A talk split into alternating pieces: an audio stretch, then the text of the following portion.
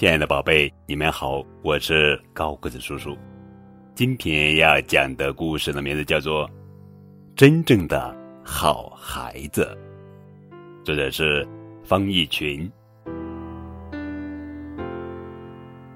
喜鹊、黄莺、乌鸦同住在一棵大树上，已经有很多年了。他们的孩子呀，都已长大。他们自己也老了，飞不动了。现在，他们站在一根树枝上晒太阳，拉家常。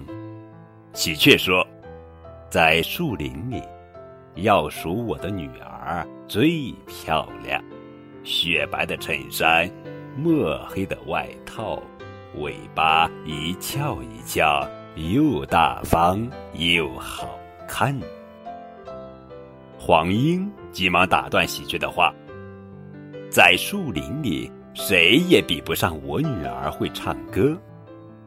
她一唱歌，连淘气的猴子也会安静下来。”乌鸦闭着嘴不说话，不过他觉得自己的女儿也很好，因为小乌鸦最爱他的妈妈了。喜鹊和黄莺。叽叽喳喳说了老半天，觉得肚子很饿，他们不约而同地望着远方，盼望自己的女儿带些虫子回来给他们吃。小喜鹊回来了，它已经吃饱了，便停在湖边的石头上呀，跳来跳去，摆弄着尾巴。老喜鹊喊：“给我一只蚱蜢吧，我饿了。”可是小喜鹊不理睬它。小黄莺也回来了，它已经吃饱了，便站在树枝上呀唱歌。老黄莺喊道：“我饿了，给我一只苍蝇吧。”可是小黄莺装作没听见。小乌鸦也回来了，它带回来一只又肥又大的螳螂，嘴对嘴的喂给老乌鸦吃。